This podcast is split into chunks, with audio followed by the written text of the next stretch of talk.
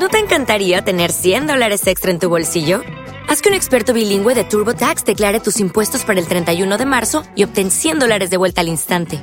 Porque no importa cuáles hayan sido tus logros del año pasado, TurboTax hace que cuenten. Obtén 100 dólares de vuelta y tus impuestos con 100% de precisión, solo con Intuit TurboTax.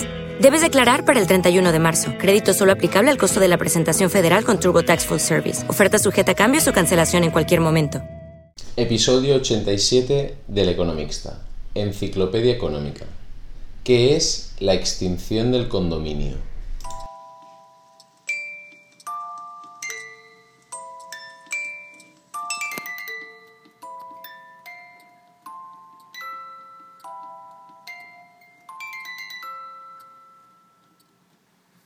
Hola, buenos días, ¿cómo estamos?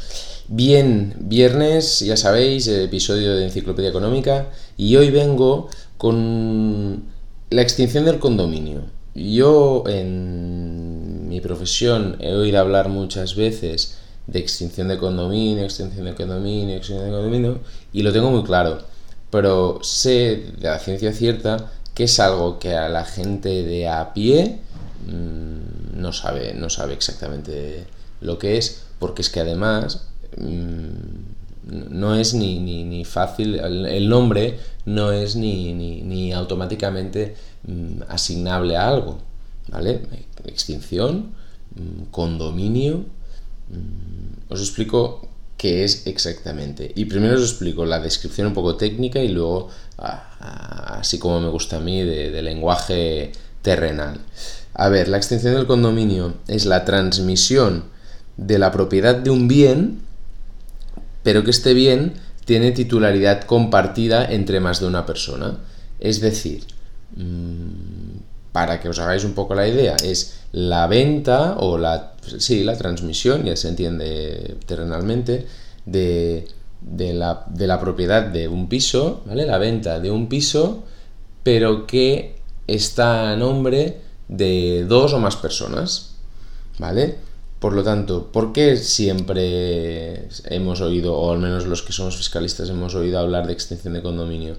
Porque en casos de separaciones de matrimonios que tienen el piso a medias, cuando se separan, que aún está pendiente de pagar hipoteca y demás, se habla mucho de extinción de condominio. ¿Por qué me llega a mi mesa? Porque a nivel fiscal, claro, ya sabéis que las transmisiones de todo tipo de bien, sobre todo los bienes inmobiliarios, los bienes inmuebles, tributan, ¿vale? Generan una plusvalía en IRPF, generan plusvalía municipal, toca ir al notario, con lo cual hay actos jurídicos documentados, etcétera, etcétera, etcétera.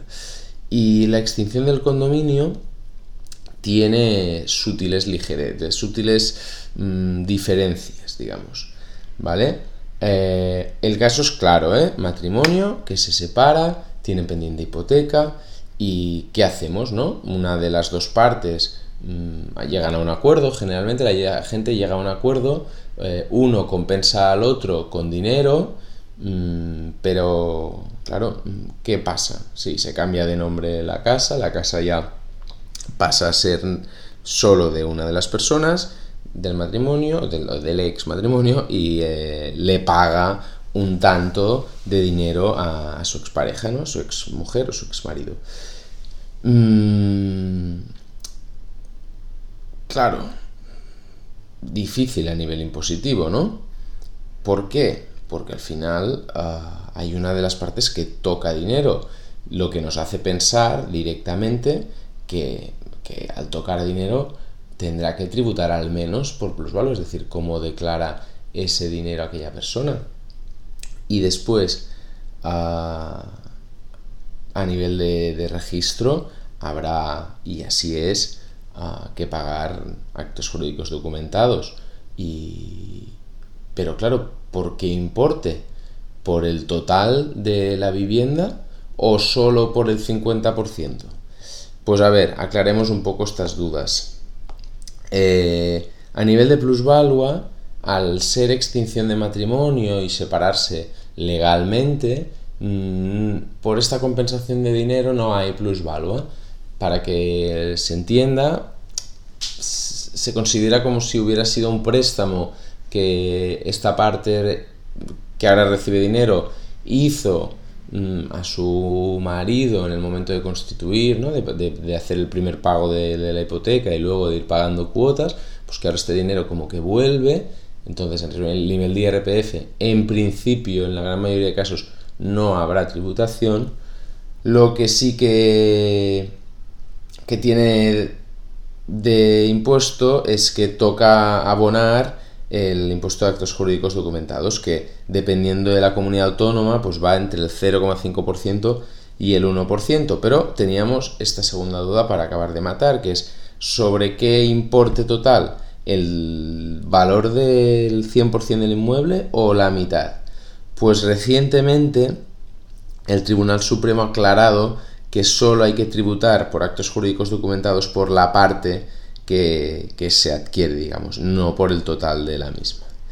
En fin, em, está bien, esta figura está bien, ¿por qué? Porque así evitamos la transmisión, evitamos que un marido o mujer separados tenga que venderle su mitad de inmueble al otro, generando pues lo que ya sabéis, plusvalor en RPF, plusvalor municipal, etcétera, etcétera, etcétera. Con lo cual, Espero haberos descubierto hoy un concepto nuevo y solamente desearos que tengáis muy buen fin de semana y descanséis mucho. Un saludo, hasta luego.